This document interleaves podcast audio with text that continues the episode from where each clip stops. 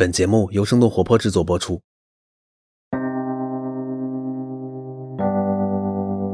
Hello，大家好，欢迎来到反潮流之不怕死俱乐部，我是客座主播 Amanda。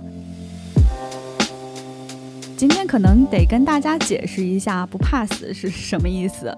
首先，pass 是 P A S S 的英文，意味着我们不想错过各种各样的人生体验，也是一种不将就、不妥协、不得过且过的精神。这也是反潮流俱乐部很多嘉宾都有的特质。另外，pass 也跟怕死谐音嘛。不怕死，象征着面对世界的无所畏惧。可以说，今天来到我们俱乐部的嘉宾具备以上所有的特质。他是夏家祥，朋友们都叫他 Morgan。在过去的五年里，Morgan 做了一件很特别的事情，他在海底种了几千株的珊瑚。但在聊天中，他却告诉我们，因为在我们人类出现之前，珊瑚早就存在了。它需要你人去种吗？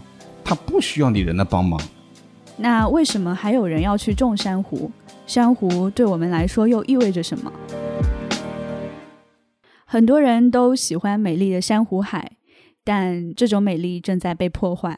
一件二十块的廉价泳衣会让一片生长了五六年的珊瑚死亡，而保护人们在海边肆意玩耍的防晒霜，对珊瑚而言可能会是毒药。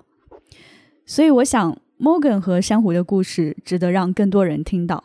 当然，我们也很好奇 Morgan 究竟是怎么种珊瑚的。Hello，Morgan，跟大家打声招呼吧。Hello，大家好，我是 Morgan，在深圳的海底种珊瑚。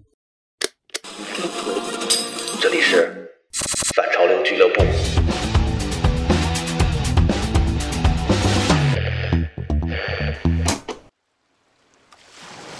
不难想象，Morgan 和珊瑚的缘分是从潜水开始的。呃，我是大概十年前学会的潜水。我的第一次出国旅行去的呢，既不是罗马，也不是伦敦，也不是巴黎、土耳其啊这种传统的这些旅游的城市，而是印尼的一个名不见经传的一个城市，叫美纳多。那美纳多那个地方呢，它是太平洋和印度洋交界的这么一个海域，物种特别的丰富。我开始没意识到，但是就是去的时候，从船上跳下去，我把脑袋往下一看，完全跟我深圳在从水面上看到海底是不一样的。当时第一次我把头埋到海里去，看到人家海底那个景象的时候，把我就惊呆了。就是你可以想象一下，你掉进了金鱼缸，鱼在看你，我心里面的唯一的一个。感受就是，我为什么不早点来？原来这才是海洋该有的样子。比起国内的潜水体验，印尼之旅给 Morgan 留下了非常深刻的印象。我记得我在学潜水的时候，因为有两天必须是你要出海的，两天的时间，我们的海水都很浑浊。就看到水里面的这种悬浮物，随着洋流飞快的在我前面飘过来、飘过去、飘过来、飘过去，我就感觉自己像在飞行，知道吧？然后直接到了，攻击触到那个海底的沙子了，我就哇，原来到了。所以那一下子我去印尼为什么会那么大的冲击？就是我才真的是觉得那才是海洋应该有的样子。因为我们潜水员在海底呢。主要的探访的目标就是珊瑚礁，只要会潜水的都懂我这句话的意思。因为珊瑚礁它相当于陆地的热带雨林，你只有在这个地方，海底的生物多样性才有了展现的空间。因为珊瑚礁它吱吱呀呀的产生的空间，就是世界上各种海洋生物它在生长的过程里面。用来躲避天敌的一个家园，一定会围绕着大量的色彩斑斓的各种鱼类啊，各种动物啊。转我可以说，呃，海底下最漂亮的这些照片，一定是在珊瑚礁附近海域拍到的。而我们后面在逐步逐步的这个项目开展了之后。和大鹏本地的上了年纪的那些老渔民沟通时候，我们也会把国外的照片给他们看。呃，这他们都会讲，这哎呦，我我小时候看的其实也不见得比这个差多少了。然后我们后面遇到了中科院南海所的老师，在那个上个世纪八十年代，那些老科学家曾经在大鹏半岛做过珊瑚礁的覆盖的调查，我记得当时的数据是百分之七十六。如果这么一个数据放在现在任何一个热带的国家，这个比例毫不逊色。但现在你知道降到多少了？好的地方百分之三十都不到。所以，这种慢慢消失的珊瑚礁到底是什么？珊瑚礁它其实就是一个一个的珊瑚虫组成的，把它连在一块的呢，有一个共同的骨骼，你会看到有一个一个孔洞。每一个孔洞里面，它就会驻扎有一个珊瑚虫。那么，珊瑚虫平时呢，它的生长方式是长到一定大的程度时候，它就开始一分二，变成两个珊瑚虫，然后这个骨骼进一步的在扩大，整个珊瑚礁要进一步生长。到了它产卵的季节，每一个珊瑚虫它里面都会产生珊瑚卵，然后在同一个时间向海里面排放珊瑚卵。过了七八分钟之后呢，再排一次这个精子。那现在在海里时候，那个时候就会看到海里面飘着这些个卵子跟精子，这个非常的梦幻那个场景，就好像在太空里面见到了这种外星生物一样。黑漆漆的海水里面，我们的光往上面一打，然后背景都是黑的，你会看到这些个呃红色的珊瑚卵一个一个一个在同一时间。飘出来，结果到后面几天时候发现呢，在排卵时候就一群的这种鱼就过来，去在在珊瑚礁上面，就像风暴一样穿过去、穿过来、穿过去、穿过来。我觉得他们就是在在吃这些珊瑚的这些个卵。那这种珊瑚卵跟珊瑚的精子碰撞在一起之后，它会受精。受精之后的这个呢，我们叫它会叫它浮浪幼虫，它那个时候是在海里面一直在飘动的，那么大概会有一周时间供它去选择找到一个安家落命的一个场落户的一个场所。如果在海上里面，肯定它就落不下来，它要的一定是一个固定的表面。所以野外的岩石、死去的珊瑚礁是它最好的一个基地。如果它落下来了，它跟这一块表面的藻类的竞争过程里面，它赢了的话，那这一块区域就会逐渐逐渐的会成为它的家，它就会扩散开来，开始一个变两个，两个变四个，四个变八个，这么个速度开始把这一片的岩礁的这个面积给霸住。然后几年过去之后，你一看那一块礁石就变成了一个珊瑚礁。刚才讲了，珊瑚它是一种动物。但是它是一种非常特殊的动物，特殊在哪里呢？它的皮层里面会吸引一种藻类，叫虫黄藻。那么这种虫黄藻呢，它见到光线之后会进行光合作用，提供给珊瑚能量，所以这个能量就成为珊瑚继续活下去的一个主要的一个来源。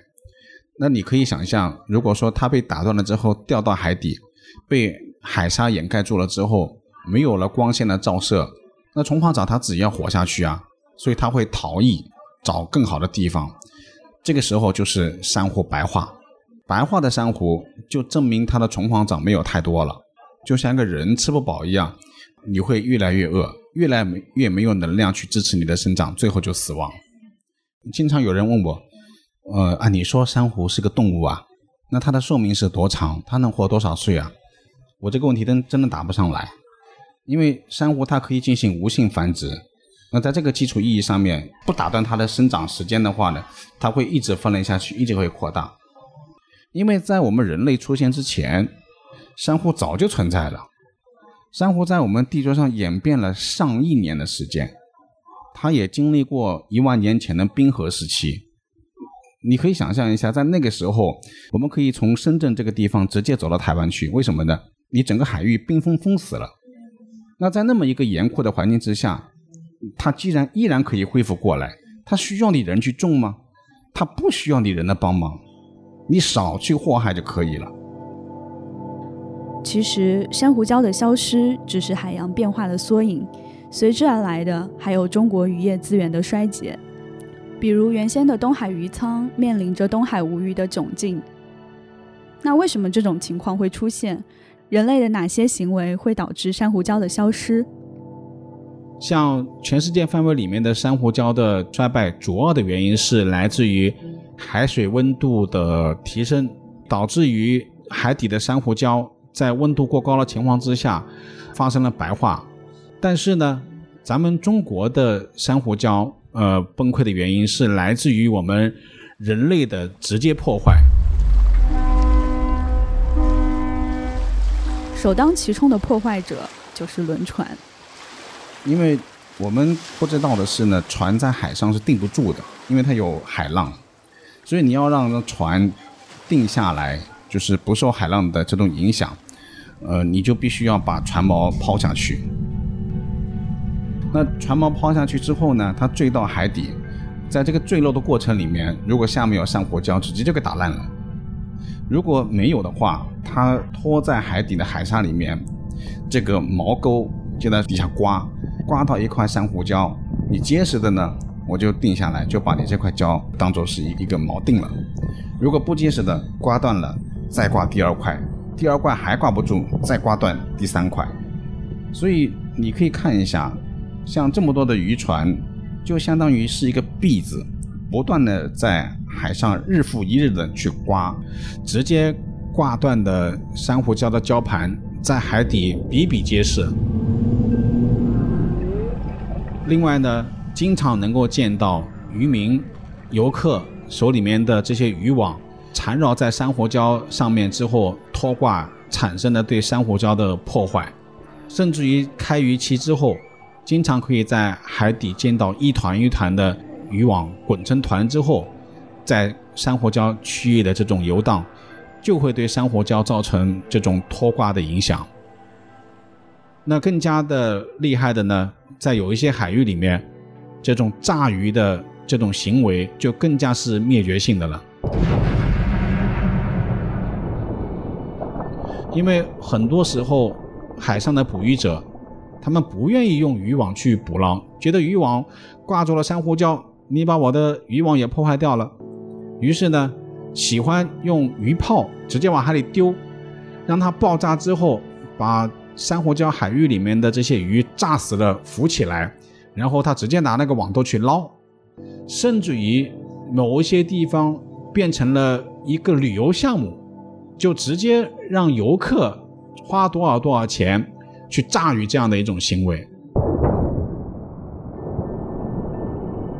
在十年前，我记得我当时跟我教练下海去潜水的时候，我就听到过炸鱼的声音。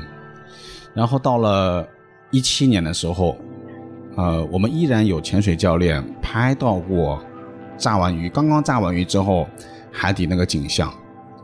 我们也曾经跟这些呃这种以海为生的这个群体聊过，他们觉得说，呃，一扎嘛，鱼就死了。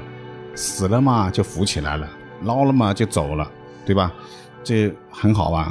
但我们后面通过那一次一七年的教练他下去拍的海底的景象，就发现那些鱼都是一个非常奇怪的扭曲的姿态，半悬浮在海里面，海底下铺了一层满满的全都是。所以当时我就一下子又让我回忆回忆到我刚学潜水的时候，就能听到这种。炸鱼的那个鱼炮那个声音，那种恐怖的感觉，真的有时候你不知道这样的这种鱼炮会不会某一天会在你头顶降落下来。而如果是那样子的话，可能在海底形成那个扭曲姿势的不仅仅是鱼，还有你。那还有呢，就是我们人类对于海洋生物的这些个消费问题。就是这两年有一个现象，就是我们海底的法螺越来越少。为什么呢？因为法螺的壳很漂亮，呃，也是某些宗教说是法器之一，我们的游客也很喜欢。但是大家所不知道的是，长鳍海星它就是珊瑚礁的天敌。它在经过珊瑚礁的时候，它会把它的胃给吐出来，覆盖在那一片珊瑚礁上面，然后用胃所分泌的这些消化液，把那一片珊瑚礁上面的珊瑚虫给消化掉之后吸收掉。那原来呢，有长棘海星的地方就会有法螺。如果我们人类把这些法螺都给捞掉了，那这个长棘海星这种珊瑚的天敌。就失去了天敌的制衡，所以在这两年，在我们南中国海的爆发的次数越来越多，也是跟这个有关系的。那么另外还有呢，每个人到了海边之后，都会往身上涂防晒霜，尤其是家长，生怕自己的宝宝晒黑了，那个脸涂的跟日本艺妓一样，然后往下扑。但是这种普通的。防晒霜里面呢，它苯氧酮这个物质对珊瑚来讲是个毒药，而更不用说呢，泳衣。有一些人到了海边之后，觉得哎呀，我这个拖鞋穿烂了，呃，泳裤穿烂了，泳衣穿了丢丢吧，就往海里一丢，塑料袋呀、塑料瓶啊也往海里丢。那么这些物质沉淀到海底的珊瑚礁上面，挂在上面之后，你挂一片，一片的珊瑚礁就会白化，时间久了也会死亡，所以。这一点，我们人类在跟海洋的接触的过程里面，所带来的海洋的这种负担，是需要靠我们自己的这种自觉自律，才能够去慢慢的去避免掉的。海底一片一片的珊瑚，就像水下的热带雨林，它们能够平衡海底的生态，甚至还能保护人类免于海浪的侵袭。呃，珊瑚虫它们有共同的骨骼。它的吱吱呀呀的这个缝隙，天然的就是海洋生物躲避天敌的空间。所以，如果珊瑚礁没了，那么这些躲藏在珊瑚礁里面的海洋生物就失去了这个休养生息的场所。就像陆地的热带雨林如果被毁了，猴子啊、其他的昆虫啊这些物种，它就失去了生存的基础一样。再有呢，珊瑚礁的存在。其实也帮助我们的海岸线抵抗住海浪的侵袭。我们这两年时间有没有发现，每一次台风过去之后，有一些是村落摧毁了，码头台风给冲垮了，什么原因？我相信是跟我们现在海底的珊瑚礁越来越多的消失是有关系的。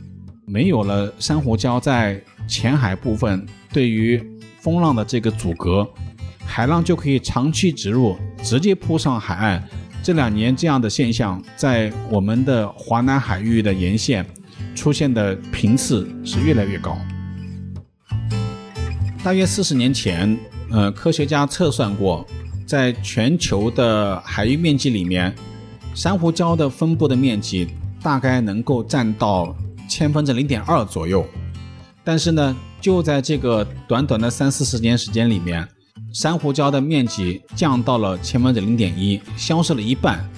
如果说继续任由这个趋势扩展下去的话，科学家预测有可能在未来五十年里面，全球的珊瑚礁会崩溃掉。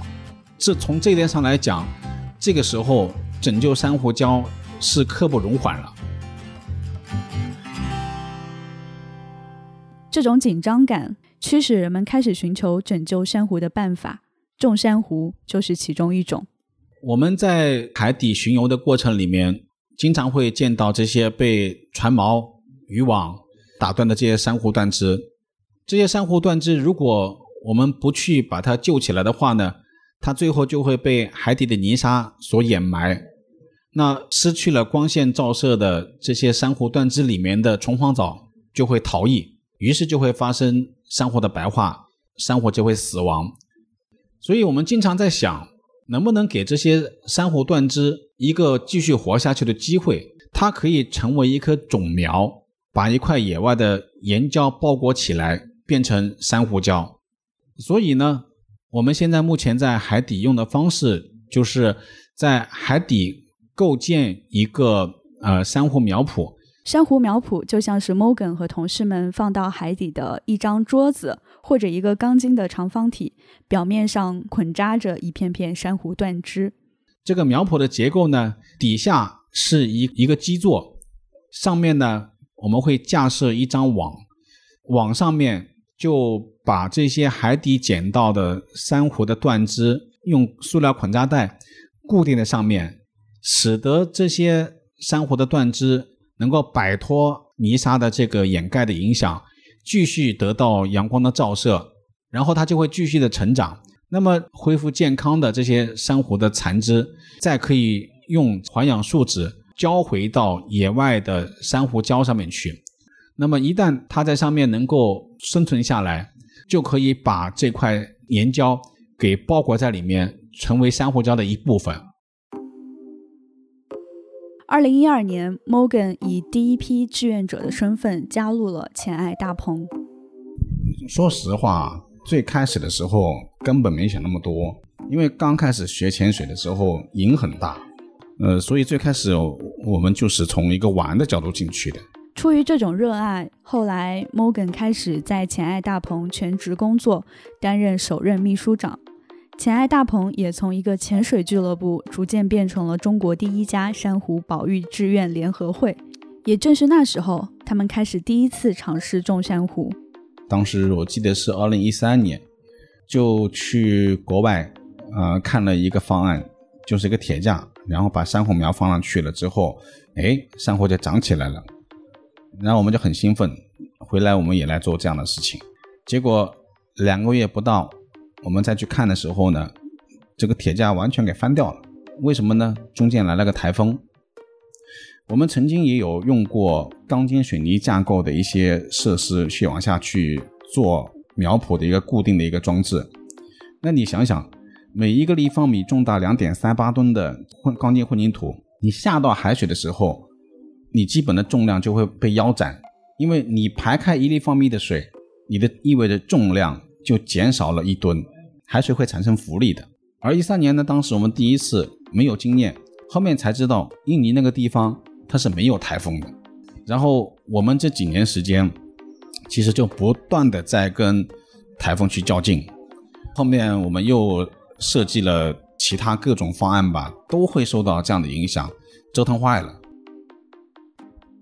直到二零一七年，在和香港同行交流的过程中，发现香港大学的一个团队也在做珊瑚礁的恢复，于是他们就兴冲冲的跑去观摩，因为我们知道。深圳和香港实际是同一片海域，那么两边的海水的酸碱度、受台风的影响、珊瑚生长的这些深度，其实都是一样的。那既然他们能做，为什么我们不能做？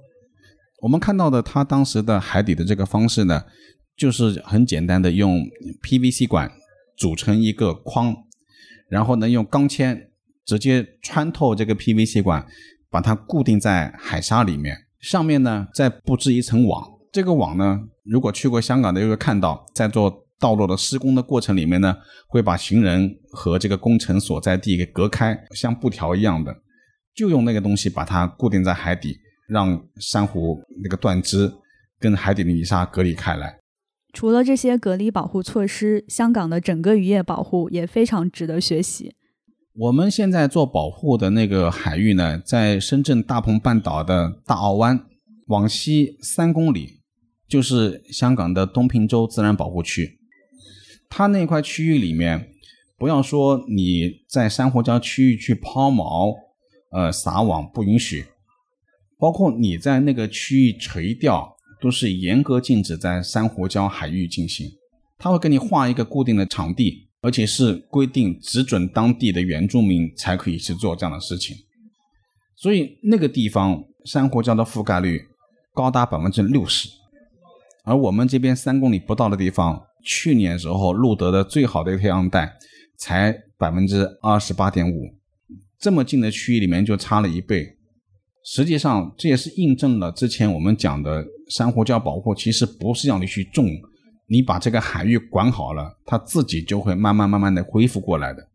但这种保护需要投入大量的时间和精力。除了渔业和旅游业的影响，也会有人去偷珊瑚。珊瑚偷盗其实一直都有，呃，因为我们很多人喜欢在家里面养珊瑚，而这两年的发展呢，已经到了一个什么的程度呢？如果你去一些花鸟市场，你看到买活石，什么叫活石呢？就是他们嫌我们自己本地的珊瑚没有那么漂亮了，因为现在已经有了一些通道是从海外可以买珊瑚回来，因为你一个缸里面，你不可能就让那个漂亮的珊瑚趴在底下嘛，要把它顶起来嘛。底下那一层的这些礁石实际上是死的珊瑚的骨骼，然后用胶把它胶在一起，形成各种假山，再把那些漂亮的珊瑚给放上去。所以这个市场这个里面的这些底下的这些部分呢，就是从我们海底挖掘出来的一块一块的珊瑚礁，回去之后它会去煮，彻底让里面的这些个寄生物死光。放在热晒雨淋去暴晒，呃，他们有很多的方法，具体操作我也不是专家这方面。然后这个时候就变成在外面卖的这些活食，所以我有时候我也觉得说，没有买卖没有杀害这句话似乎有点太不近人情了。但是正是因为我们的这种消费行为，去激发了一个一个这样的市场，我们在。这两年时间，不止一次的配合渔政做休渔期的这种违法捕捞，你很难想象在现场时候那个场景。我看到渔政来了，我在底下搞的，我把手里东西当里面一丢，海里面往下一飘，见不到，见不到，你没有证物，你没法定我的罪。这个时候，那就下去配合渔政，把这些证物给捞起来。大海茫茫，捞这些东西不那么容易啊。所以这个里面。讲起来容易，为什么不执法？为什么不这么做？不那么做？但是在现场经历过一次，你就会知道那种难度有多大。所以在这里，我也想跟这些听众们，大家一起注意一下：如果身边有养珊瑚的朋友，请他们真的不要再养珊瑚了，因为你的消费行为就是促成了这样的一些不法分子源源不断的在海里面。去捞各种各样的珊瑚礁卖给你的一个原最大的动力。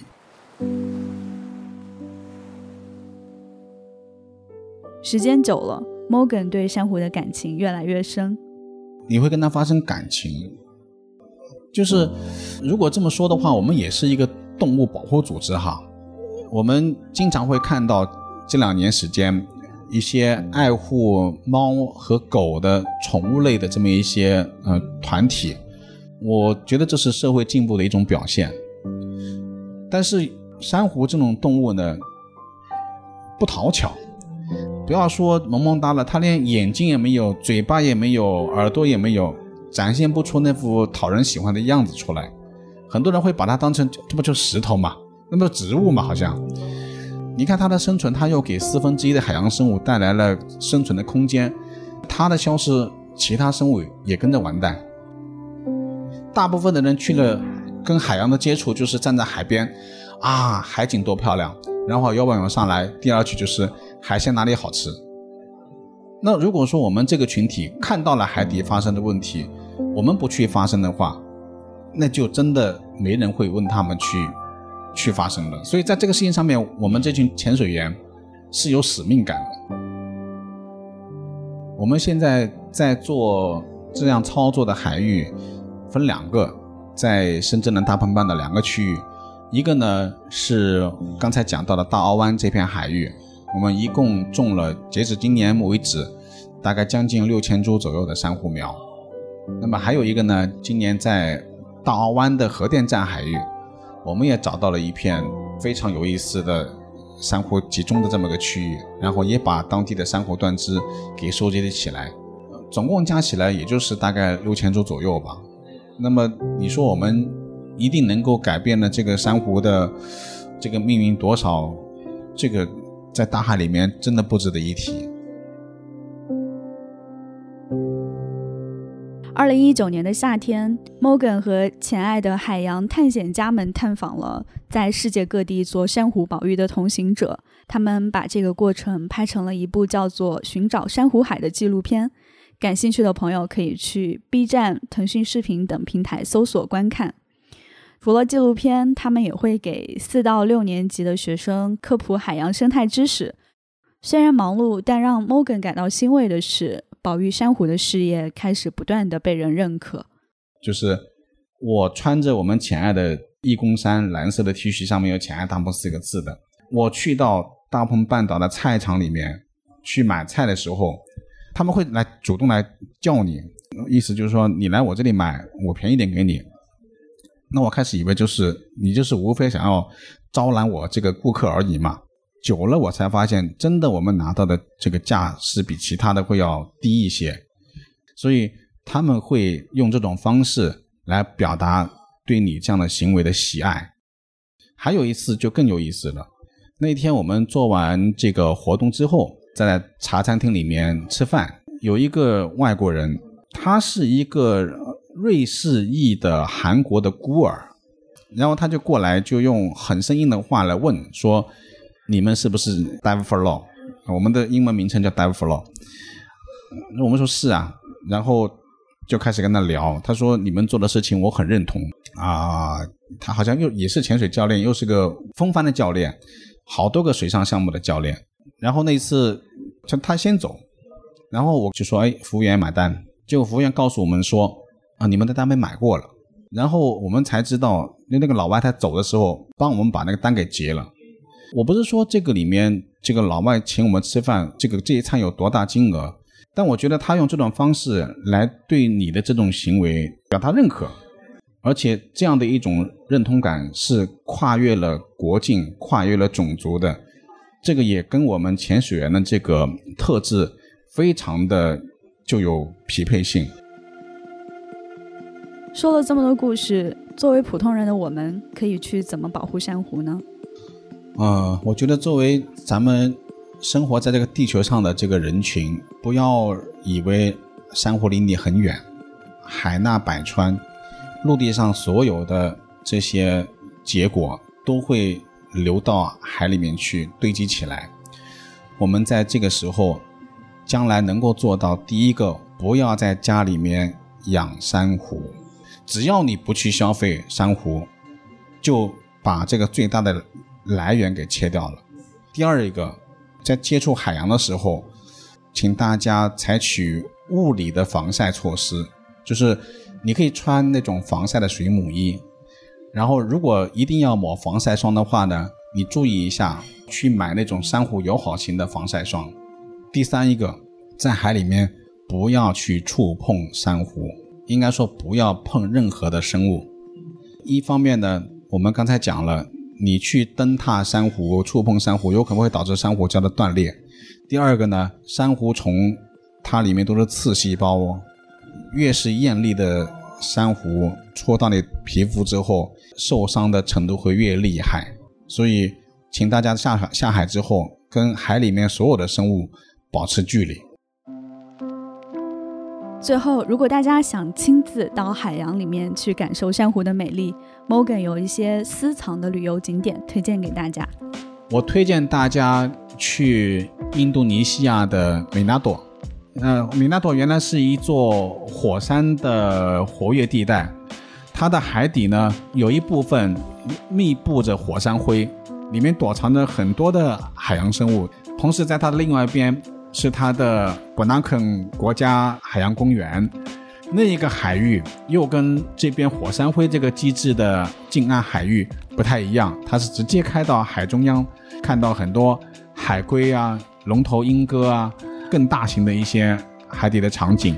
那么，如果你的精力更加充沛的话，在印度尼西亚的斯王岛，你可以采取船潜的这种方式，大概十天时间，把远洋海域里面几个孤零零的海岛，它的海底探索一遍。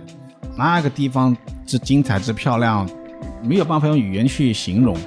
我们趴在那个地方，就会看的就一展展开来，大概有四米多、五米长左右的一个巨大的一个像喷气轰炸机一样的 manta 从你头顶上掠过，然后由岩礁上面那些清洁虾去帮它去除掉身上的死皮和寄生虫，你可以想象，你的头顶上忽然间一个巨大的这种海洋生物，带着那种不设防的对你的信任的态度游过的时候，你心心里面那种感动是陆地上体会不到的。陆地上你可以去塞伦盖蒂、马赛马拉，你敢走到狮子门口去吗？你敢跑到斑马群里面去吗？你连车都不敢下。但是海里面的海洋生物，它对于人类的包容性。天生就比陆地上的这些野生动物来的更强，所以四王岛这个线路非常推荐大家去。那有一些小伙伴就会讲说，那我可能假期没那么多怎么办？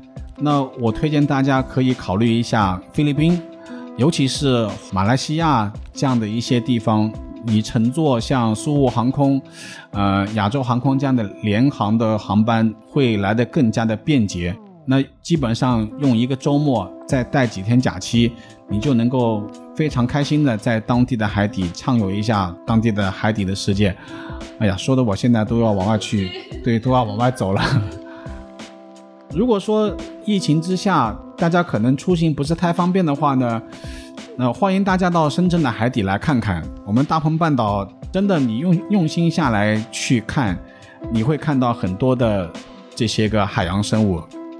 那如果大家更愿意走远一点的，那广西的涠洲岛啊，还有我们海南岛的这些三亚市啊等等这些地方，都是非常不错的潜点。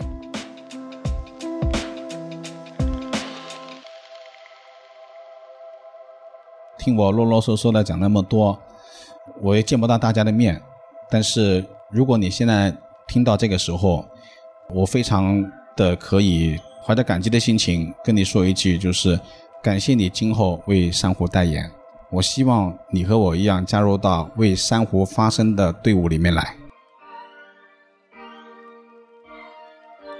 感谢大家的收听，也感谢 Morgan 做客本期反潮流俱乐部。本期节目的采访由紫珊完成，迪卡普里辛对本次采访亦有贡献。我们下期节目再见。